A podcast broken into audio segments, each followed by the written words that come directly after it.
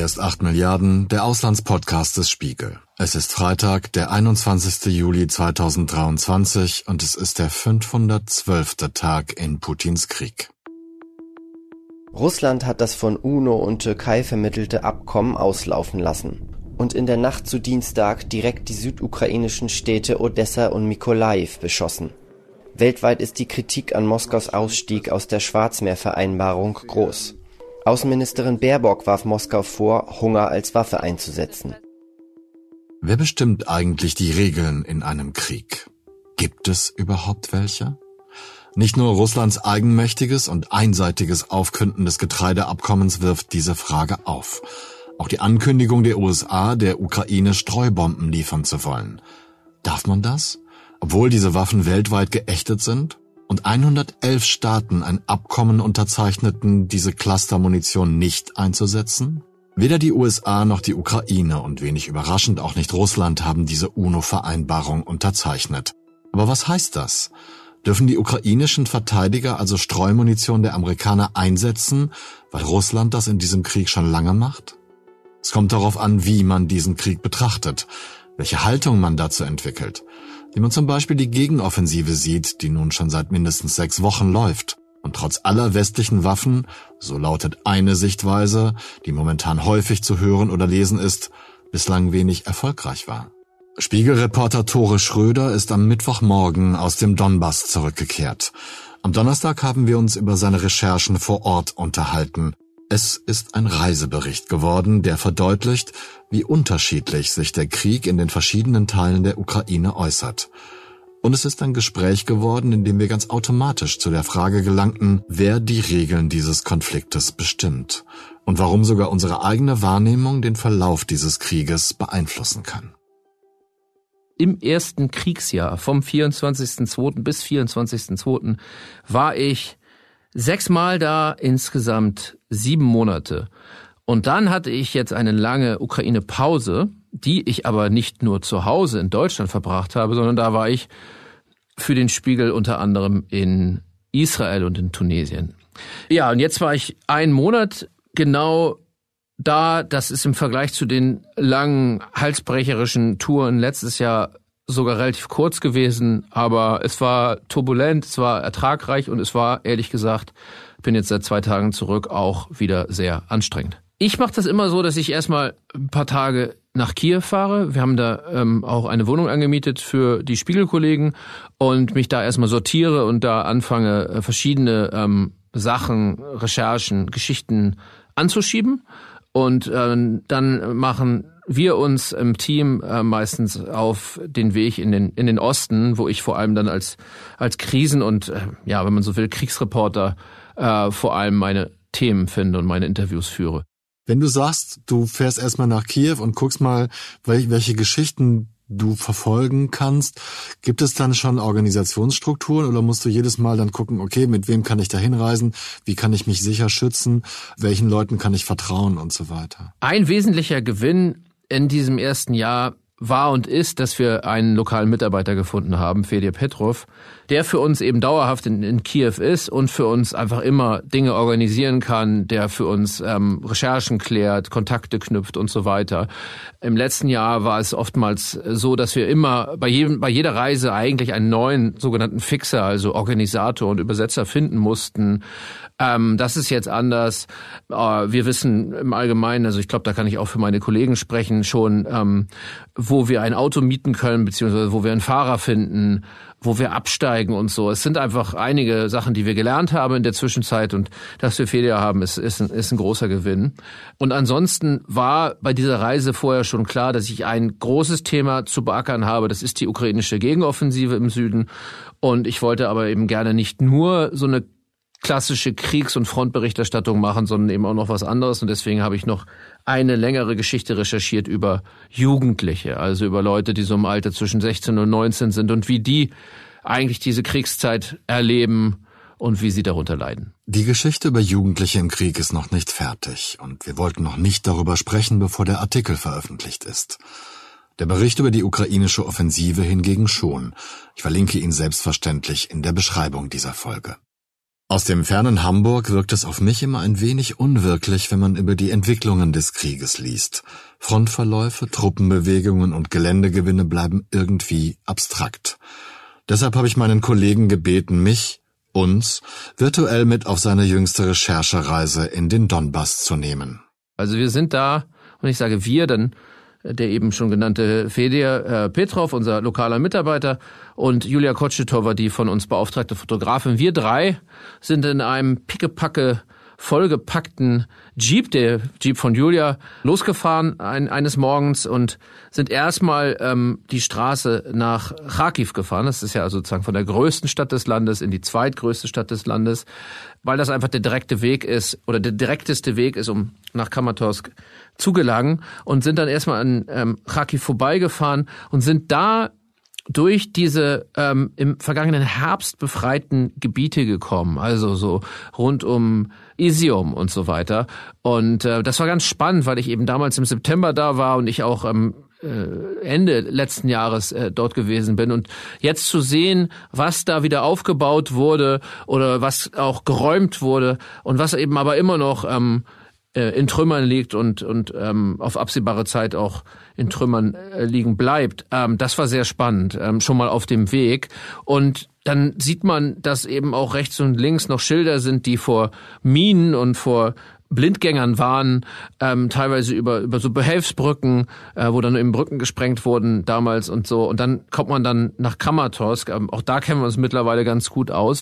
Was meinst du genau mit, wir kennen uns da schon ganz gut aus? Wir sind vergangenes Jahr immer in dasselbe Hotel da gegangen, wie so viele andere internationale Journalisten auch.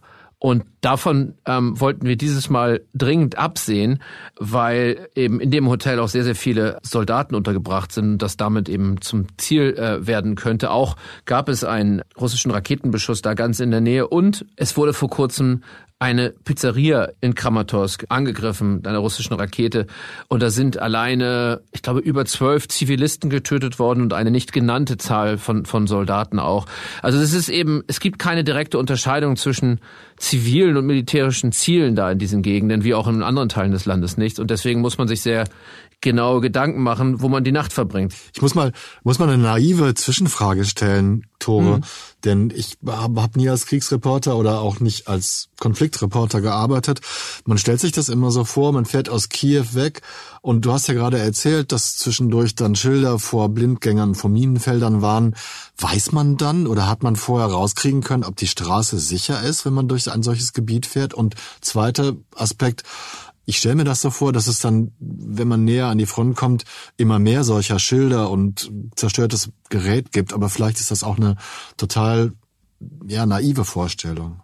Ähm, ja, zum Thema Minen. Also da in der Gegend, das ist eine vierbefahrene Straße, die war ähm, schon wenige Tage nach der Befreiung oder bei der Befreiung war die Straße selbst geräumt und gesichert. Und ich erinnere mich daran, dass wir im Herbst da diese Straße lang gefahren sind. Da waren eben noch keine Schilder die klar davor gewarnt haben, dass da Minen sind, sondern es war äh, es waren dann so leere Bierdosen oder Energy Drink Dosen irgendwie in die Zweige geklemmt oder Plastik, ähm, Reste von Plastiktüten an die Zweige gebunden und so weiter, um ähm, vor, vor Minen und vor Kampfmitteln zu warnen. Ja, weiß man das? Ähm, da, wo wir jetzt gefahren sind, da konnte man das wissen.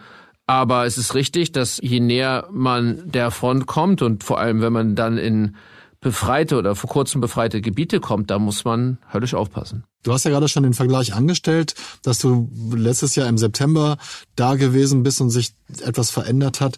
Was hat sich denn genau in deiner Warnung verändert? Also in den Gegebenheiten, über die wir gerade schon ein bisschen gesprochen haben, in der Haltung und in der Stimmung der Menschen vielleicht auch, die du triffst? Ich bleib mal bei dieser Route in den Osten, ja, diese neunstündige Autofahrt, die an Kharkiv vorbei und dann durch das Gebiet Kharkiv äh, sozusagen südlich runter nach Kramatorsk geführt hat, da sind wir eben durch diesen Ort Isium gekommen, ein Ort, der schwer umkämpft war, der lange besetzt war und wo die Russen dann im September sehr schnell vertrieben worden sind große Zerstörung und die Zerstörung bleibt. Das ist kein Ort, der sehr schnell wieder aufgebaut wurde oder wird, ähm, augenscheinlich. Und ähm, da gibt es eine große Brücke über den Fluss, ähm, die ist immer noch kaputt. Das heißt, man fährt immer noch über die Pontonbrücke, die damals gelegt wurde. Von dieser Pontonbrücke springen jetzt Jugendliche ins Wasser des Flusses und es, es gibt da so einen kleinen Badestrand daneben, wo dann irgendwie Dorfbewohner ähm, sich verlustieren irgendwie in der Hitze. Und dahinter ist, sind irgendwie zerstörte Blöcke zu sehen, aber es steht eben nicht mehr die Panzerhaubitze daneben wie noch, wie noch im September. Also man sieht im Prinzip vor der Kulisse von einfach bleibender Zerstörung eine gewisse Normalität zurückkehren. Okay. Also ich, ich weiß nicht, ob du das jetzt gerade gesehen hast. Wir gucken uns ja auch ein bisschen über Video an. Das hatte ein, ein spontanes Lächeln in, in meinem Gesicht hervorgerufen, als du von den badenden Kindern erzählt hast. Was löst das denn in dir aus, wenn du nach einem halben, ja, dreiviertel Jahr da hinkommst und solche Bilder siehst der Normalität, wie du es gerade gesagt hast? Mm, zwiespältig, weil ich meine, ich habe zwar selber gerade das Wort Normalität benutzt, aber man muss eben auch sagen, die Zerstörung bleibt. Und das ist eben etwas, was ich da auch festgestellt habe. Wohlgemerkt im, im Vorbeifahren. Wir haben uns jetzt nicht lange da aufgehalten, aber man merkt eben so diese Hinweisschilder auf die Minen. Die Minen sind also immer noch nicht geräumt. Wie soll das auch gehen? Das ist dicht bewachsen. Vielleicht gibt's die Mittel gar nicht dafür. Äh, man kommt nach Isium, man sieht die zerstörten Blöcke. Die Brücke ist immer noch zerstört. Da ist also nur noch diese, die, diese Pontonbrücke immer noch. Zwiespältig. Es gab mal vor Jahren ein dann berühmt gewordenes Foto von ähm, Kindern, die, glaube ich, in Syrien in so Bombentrichtern gebadet haben. Ähm, und da ganz mit fröhlichen Gesichtern. Und ähm, das war eben auch so eine sehr, sehr zwiespältige Situation, die aber eigentlich Krieg und Nachkriegszeit sehr gut zusammenfasst. Nachkriegszeit und Normalität. Zwei Worte, die gleichzeitig schlecht und gut zusammenpassen. Tore beschreibt zwei Sichtweisen auf die befreiten Gebiete denn man kann die aktuelle Offensive der ukrainischen Verteidiger nicht mit den überraschenden Erfolgen aus dem Herbst vergleichen. Tut es aber automatisch doch. Ähnliches gilt für die vom Westen gelieferten Waffen.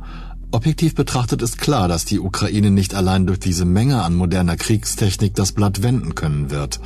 Aber subjektiv entsteht diese Sichtweise dennoch. Als Gefühl. Und obwohl der Verstand durchaus differenziert und zu anderen Ergebnissen kommt. Ein Dilemma, das die Beziehungen zwischen Verteidigern und Unterstützern belastet. Tore Schröder hat vor Ort erfahren, wie wichtig diese Unterstützung ist, jetzt mehr denn je, als er einige Tage mit einer ukrainischen Brigade verbringen konnte. Das war die dritte Sturmbrigade, also eine ziemlich elitäre Brigade bei, bei ja im, im Donbass, die, die sozusagen auf der südlichen Flanke von, von Bachmut kämpft und ähm, versucht dabei mitzuwirken, ähm, Bachmut eben wieder zu umschließen und vielleicht irgendwann zurückzuerobern. Also mit denen ähm, waren wir dann unterwegs, die haben wir auf einer Position besucht. Über die haben wir dann zwei russische Kriegsgefangene interviewt. Wir haben noch andere Sturmsoldaten dieser Brigade interviewt und wir waren in einem sogenannten Stabilisierungspunkt dieser Brigade, also eine Art ähm, kleinem Krankenhaus, wo die Verwundeten von der Front ankommen, erstmal stabilisiert werden und dann weiter in Krankenhäuser verteilt werden. Auch diese Interviews sind noch nicht erschienen, aber diese überraschend entstandene Interviewsituation sagt viel darüber aus, wie radikal der Krieg die Leben der Menschen verändert. Das war für mich auch das erste Mal. Interessanterweise für Fedir, unseren ukrainischen Mitarbeiter, wir haben insgesamt drei Stunden gesprochen mit diesen beiden Kriegsgefangenen, mit dem einen sehr lange, mit dem anderen dann ziemlich kurz. Und ich habe ihn danach auch gefragt, wie war das für dich? Und meinte, ja, ich bin das ja schon gewöhnt. Das war jetzt irgendwie sein sechster oder siebter russischer Kriegsgefangener, mit dem er gesprochen hat. Man muss dazu sagen, Fidel ist, der ist 19, ne?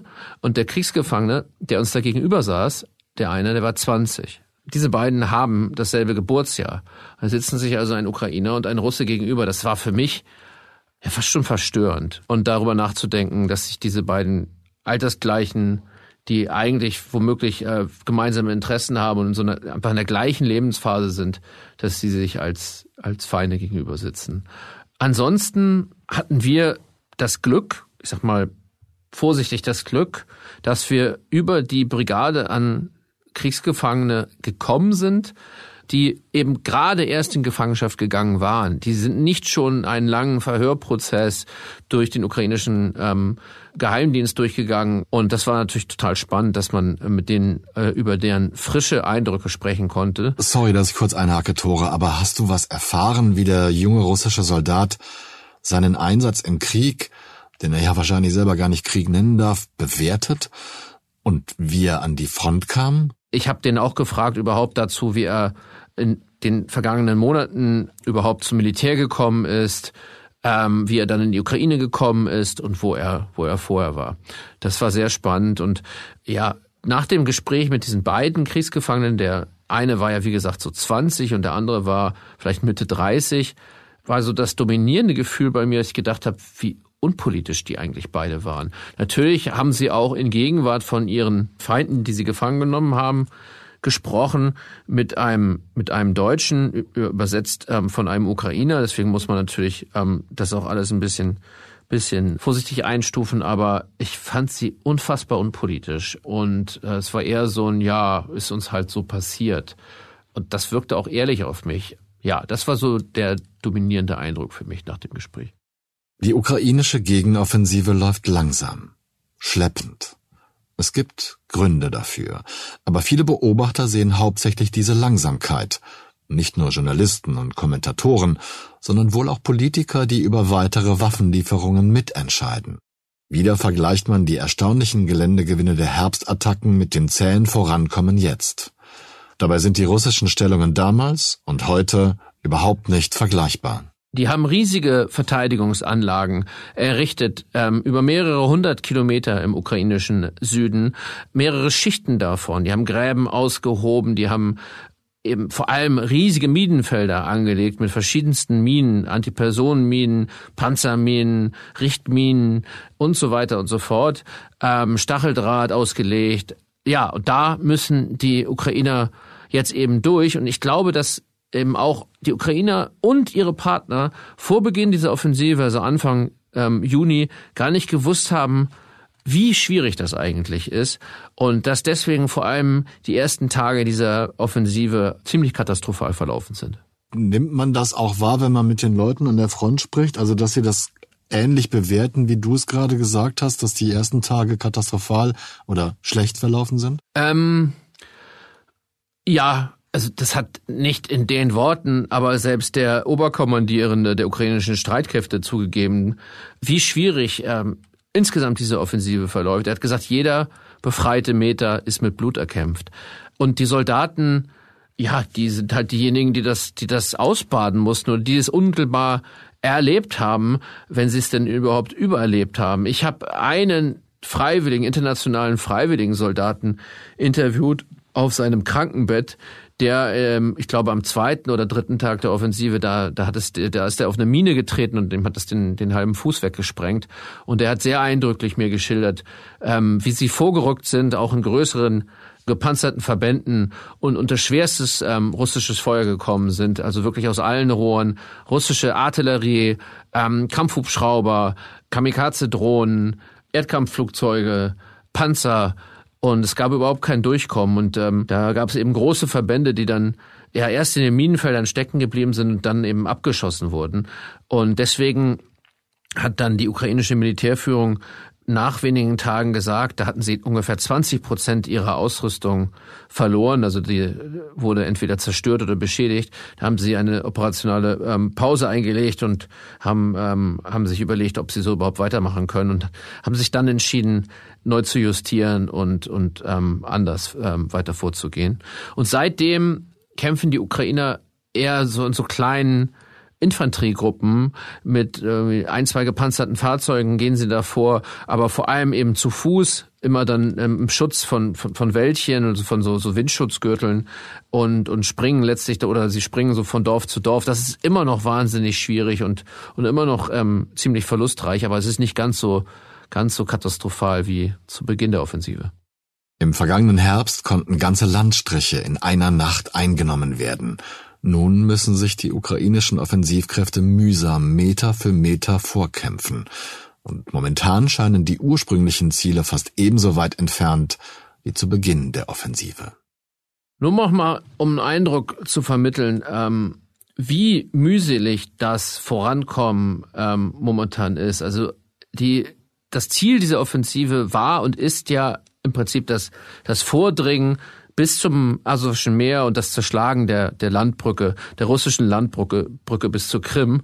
Und die Ukrainer haben äh, stellenweise eben ähm, von diesen 100 Kilometern, die sie da zurücklegen wollen, vielleicht acht oder zehn Kilometer zurückgelegt. Also es ist, ähm, es sind wirklich ähm, ganz kleine ähm, ganz kleines Vorrücken hier und da.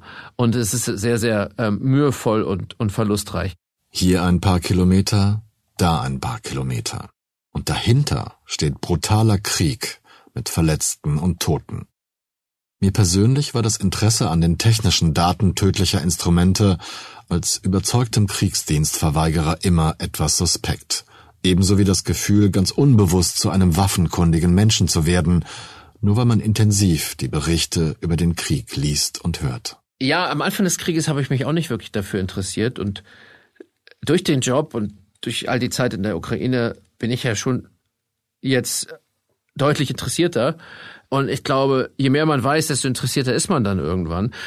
Aber ich bin vor allem auch deswegen interessierter, weil ich begreife, dass es im Krieg einfach um Waffen geht. Und ja, es geht darum, welche Waffen ähm, die jeweilige Seite hat und wie sie die zum Einsatz bringt. Und wenn ich sage Waffen, dann meine ich vor allem auch Munition. Und wenn man jetzt zum Beispiel diese Diskussion über die Streumunition sich ähm, anschaut, die ähm, jetzt in der vergangenen Woche geführt worden ist, die Amerikaner liefern ähm, eben jetzt Streumunition an die Ukrainer, dann muss man mindestens die ukrainische Perspektive verstehen und es ist sinnvoll, mit ähm, ukrainischen Soldaten an der Front darüber zu sprechen und nicht nur mit Experten in, sagen wir mal, Berlin und Washington oder ähm, mit Politikern, weil entscheidend ist eben an der Front.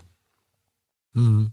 Kannst du das genauer ausführen, wenn du sagst, dass es anders ist, mit den Leuten an der Front zu sprechen, als wenn man mit Politikern oder Experten aus dem Westen spricht darüber? Ja, die Experten, die Politiker und auch die, die Menschenrechtler, die haben äh, in den allermeisten Fällen natürlich nur das Beste im Kopf, wenn sie sagen, dass es eine, eine fürchterliche Waffe ist und dass es hohe Blindgängerquoten gibt und dass äh, dadurch auch Zivilisten ähm, später gefährdet sein können.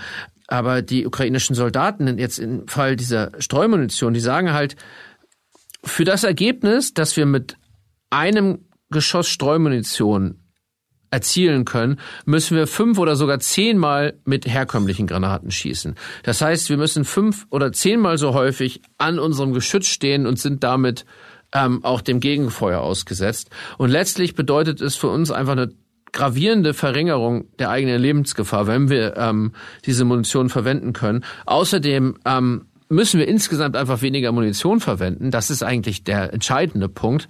Und wir haben nicht so große ähm, Vorräte. Und wenn wir diese Streumunition nicht bekommen, dann ist vielleicht die Offensive auch bald schon vorbei. Ja, weil wir einfach keine Granaten mehr haben. Hm. Ist eine, eine nachvollziehbare Argumentation. Ist natürlich trotzdem schwierig, solche Waffen einzusetzen. Ich kann das total gut verstehen jetzt aus meiner, meiner Elfenbeinturm-Position aus denke ich mir, sollte es eigentlich gar nicht geben. Aber hey. Ähm, ähm, lass mich noch einen Satz dazu sagen, weil wir haben das neulich ja. kurz in der, äh, in der Konferenz besprochen. Und da gab es durchaus konträre Meinungen. Also ich habe ähm, unter dem Eindruck, dass ich gerade eben von der Front kam und mit den Soldaten gesprochen hatte, gesagt, ey, es muss doch ähm, den Ukrainern überlassen sein, wie sie ihr eigenes Territorium, ihr Land befreien. Und dann sagten ähm, zwei Kollegen von mir, Moment mal, das ist eine schiefe Ebene. Wenn wir das sagen, dann könnten wir im Prinzip auch Nutzung von Nuklearwaffen oder von, von, von Giftgas gutheißen. Also ich glaube, in diesem speziellen Fall Streumunition würde ich trotzdem dabei bleiben, dass das in Ordnung ist, weil wir einfach feststellen müssen, dass die Russen Streumunition schon in großer Zahl seit Beginn des Krieges verwenden. Und ich mhm. meine, dass zumindest die Ukrainer mit gleichen Mitteln darauf antworten dürfen sollten. Bei einem terroristischen Anschlag wurden mehrere Bereiche der Krimbrücke erheblich beschädigt. Deshalb wurde der Auto- und Zugverkehr zwischenzeitlich gestoppt. Das Verbrechen ist militärisch sinnlos und auch bedeutungslos, denn die Krimbrücke wurde schon lange nicht mehr für Militärtransporte genutzt. Und es war grausam, weil unschuldige Zivilisten verletzt und getötet wurden. Natürlich wird es eine russische Antwort darauf geben. Das Verteidigungsministerium bereitet entsprechende Vorschläge vor. Als du das gerade sagtest, Tore, dachte ich drüber nach, wie, wie sehr Russland und insbesondere durch die Stimme von Wladimir Putin Dinge verdammt, die, die sie selber eigentlich tun. Also, gutes Beispiel und führt mich auch zu meiner nächsten Frage. Die Attacke auf die Krimbrücke. Putin hat gesagt, und zwar relativ wörtlich, ähm, dass das ein abscheuliches Verbrechen deswegen sei, weil unschuldige Zivilisten getötet wurden dabei. Dann denkt man sich sofort, ja, und du lässt seit Monaten zivile Strukturen bombardieren, wo nichts Militärisches in der Nähe ist. Und jetzt regst du dich drüber auf. Was ich aber von dir wissen will, Tore, ist, wie solche Attacken das ist ja relativ neu, dass es regelmäßige Attacken auf russischem Gebiet gibt, wie das bei den Leuten ankommt und wahrgenommen und diskutiert wird, die du in der Ukraine getroffen hast. Ähm, das ist nicht ganz neu. Die erste große Attacke auf die Krimbrücke gab es im vergangenen Herbst. Ich meine im Oktober. Mhm. So, und damals hat die ukrainische Post eine Sonderbriefmarke herausgegeben. Und mein Social Media Feed war über Tage ähm, voll mit äh, Jubel, Memes und Videos zur Attacke auf die Krimbrücke. Es wird in der ukrainischen Bevölkerung als absolut legitimes Ziel wahrgenommen. Und das Gleiche gilt für die ukrainischen das ukrainische Eindringen, die Angriffe auf das russische Staatsgebiet im, im, im Oblast Belgorod. Auch da, das, da gibt es eine gewisse Verwandtschaft zu der Diskussion um die Streumunition. Warum sollten die Ukrainer die Angegriffenen und Überfallenen nicht in kleinem Maß auch das tun, was die Russen in sehr großem Maß über sie gebracht haben. Kannst du ermessen, wie groß die Angst ist, den Krieg zu verlieren gegen diese Übermacht? Denn das habe ich gerade auch bei dir rausgehört, dass man sich ja tagtäglich bewusst sein muss, dass man trotz aller Waffenlieferungen aus dem Westen ja im Grunde gegen einen, einen so von der Masse her überlegenen Feind steht. Ehrlich gesagt, das war so eine eine Erkenntnis, die ich jetzt gewonnen habe, weil ich so intensiv einfach Analysen gelesen habe und mir nochmal aufgegangen ist, über welche Mittel ähm, und welchen Raum Russland eigentlich verfügt. Ich habe das Gefühl, dass es bei vielen Ukrainern so noch nicht angekommen ist und dass viele vielleicht auch etwas zu optimistisch sind aufgrund der riesigen Erfolge, überraschenden Erfolge, die sie im vergangenen Jahr erzielen konnten und dass momentan so eine Art Realitätscheck auch stattfindet, weil diese Offensive jetzt eben gerade feststeckt. Ich meine, im letzten Jahr, wenn man von einer ukrainischen Niederlage gesprochen hätte, dann ähm, da ging es ja wirklich um um um die Staatlichkeit einer der freien Ukraine. Die Russen standen vor Kiew, ja. ähm, die standen kurz vor Kharkiv und so weiter und so fort. Also am Anfang hatte man ja gedacht, es gibt einen russischen Durchmarsch. Und dann gab es eben diese ganzen, äh, diese, diese großen überraschenden Abwehrerfolge der Ukrainer. Und jetzt geht es im Prinzip darum, die Russen von diesem immer noch besetzten Territorium immer in ein Fünftel des Staatsgebiets zu vertreiben. Und jetzt stellt man fest, wie schwierig das ist.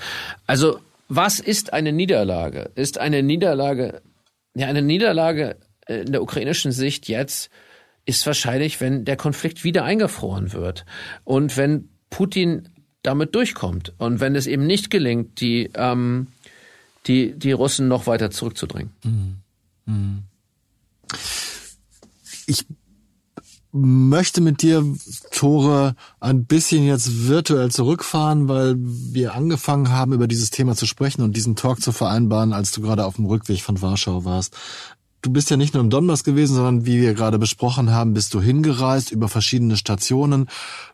Hast du den Eindruck, als ob es da auch verschiedene, ich hätte jetzt fast Lebensweisen gesagt, das meine ich aber nicht, sondern ich meine verschiedene Stadien der, der Kriegsimmanenz gegeben hat. Also dass es zum Beispiel in Kharkiv, in Kramatorsk, in Saporischia äh, ein viel, viel intensiveres Kriegsgefühl gibt, als es zum Beispiel in Kiew der Fall ist? Ja, das ist total so. Und manchmal ist das wirklich so, so, so Schichten so wie von schwarz nach weiß über verschiedenste Grautöne. Und manchmal sind das sehr harte Übergänge. Ich erinnere mich, dass wir im vergangenen Jahr mal war in, an der, mit so einer Aufklärungseinheit an der Front in Saporizhia waren und da haben so ukrainische Soldaten mit einer Drohne Granaten über russische Stellung abgeworfen. Und ungelogen, zweieinhalb Stunden später saßen wir bei Pizza und Rotwein beim Italiener in Dnipro mit ähm, Korrespondentenkollegen. Äh, das war so das krasseste Beispiel. Aber das gibt es. Da sind diese Extreme manchmal sehr zusammengeschoben. Aber gerade wenn man ins Land hineinreist und noch mehr, wenn man zurückkommt, dann merkt man das im Prinzip. Also, ne, man ist im Osten an der Front. Man, man, man hat, man hat im, den Krieg im Ohr, man hat ihn vor Augen. Dann fährt man davon weg, dann sieht man vielleicht in den äh, zurückeroberten Gebieten noch die Zerstörung und die ähm, Minen immer noch rechts und links am Wegesrand oder da, wo sie sein könnten. Und dann kommt man in eine augenscheinlich total intakte und lebhafte Stadt wie Kiew zurück, wo die Menschen in den Cafés sitzen ähm, und so weiter und wo jeder sicherlich seine Geschichte erzählen kann, wie in der Krieg im, im, im Innersten erschüttert, aber es ist eben zumindest ähm, auf den ersten Blick nicht zu sehen. Und dann steigt man in den Zug und fährt eben raus aus dem Land. Und ich muss schon sagen, in dem Moment, wo der Zug dann auf der polnischen Seite ist, da ist jedes Mal, also man ist ja immer noch mit, vor allem mit Ukrainern in dem Zug, aber irgendwie ist da ein anderes Gefühl. Es ist ganz schwer für mich, das zu beschreiben, aber es ist irgendwie, es ist so ein, es, ist auch auf der anderen Seite, auf der ukrainischen Seite in dem Moment nicht mehr gefährlich. Ja, man ist tief in der Westukraine und so weiter, aber es ist ein anderes Grundgefühl da. Man weiß, man ist jetzt in einem Land, das nicht im Krieg ist, so. Und dann wechselt man vielleicht nochmal den Zug und dann ist man aber immer noch mit den ganzen Ukrainern im Zug dann weiter nach Warschau. Also man ist immer noch in dieser ukrainischen Blase. Und teilweise dann ist man noch mit Ukrainern, bis man in Berlin ist im Zug. Und manchmal komme komm ich dann nachts oder ich bin auch schon dann irgendwie ähm, zu nachtschlafender Zeit angekommen, bin dann in meine Wohnung. Ich habe dann die Routine, um mein ganzes Zeugs auszupacken und die erste Wäsche anzuschmeißen und so weiter. Und dann bleibt man immer noch in so in dieser, dieser, dieser Blase, dieser, in diesen Eindrücken gefangen, die man da in den letzten Wochen gesammelt hat. Und dann am nächsten Tag, äh, so war das jetzt wieder gestern, geht man dann ins Einkaufszentrum und macht da seine Besorgung und guckt sich dann irgendwie um und hat so einen, so einen Realitätscheck und, und denkt, wow, das ist ja hier ganz anders. Das ist irgendwie ein ganz anderes Gefühl. Und die meisten Leute, die man, die man dann in so einem Berliner Einkaufszentrum sieht, die müssen sich diese existenziellen ähm, Gedanken, wie die Ukrainer, halt überhaupt gar nicht machen. Wenn du dann im Einkaufszentrum stehst und über diese unterschiedlichen Verhältnisse nachdenkst, zu welchen Schlüssen kommst du dann mit deinen frischen Eindrücken aus der Ukraine? Ich habe eine Gewissheit seit Beginn dieses Krieges, die eher noch gewachsen ist, wie wichtig dieser Krieg für uns ist, wie entscheidend dieser Krieg für uns ist. Und jetzt muss ich aufpassen, dass ich nicht pathetisch klinge, aber ich glaube wirklich fest daran, dass die Ukrainer da unsere freiheitliche Lebensweise verteidigen. Und ich habe immer noch nicht das Gefühl, dass das bei der Mehrheit der Menschen in Deutschland angekommen ist. Und ähm, ich finde es deswegen nach wie vor sehr, sehr wichtig, als Reporter dahin zu fahren und das ein kleines bisschen zu transportieren. So, wir haben ja schon viel über Waffen geredet, insofern lasse ich das jetzt mal weg. Es kommt natürlich auf Waffen und Munition an, aber mal auf einer ganz anderen Ebene kommt es darauf an, dass wir hier im Westen nicht das Interesse verlieren. Dass wir weiterhin Mitgefühl zeigen und Solidarität und dass wir verstehen, dass uns die Sache der Ukraine eben auch höchst selbst angeht.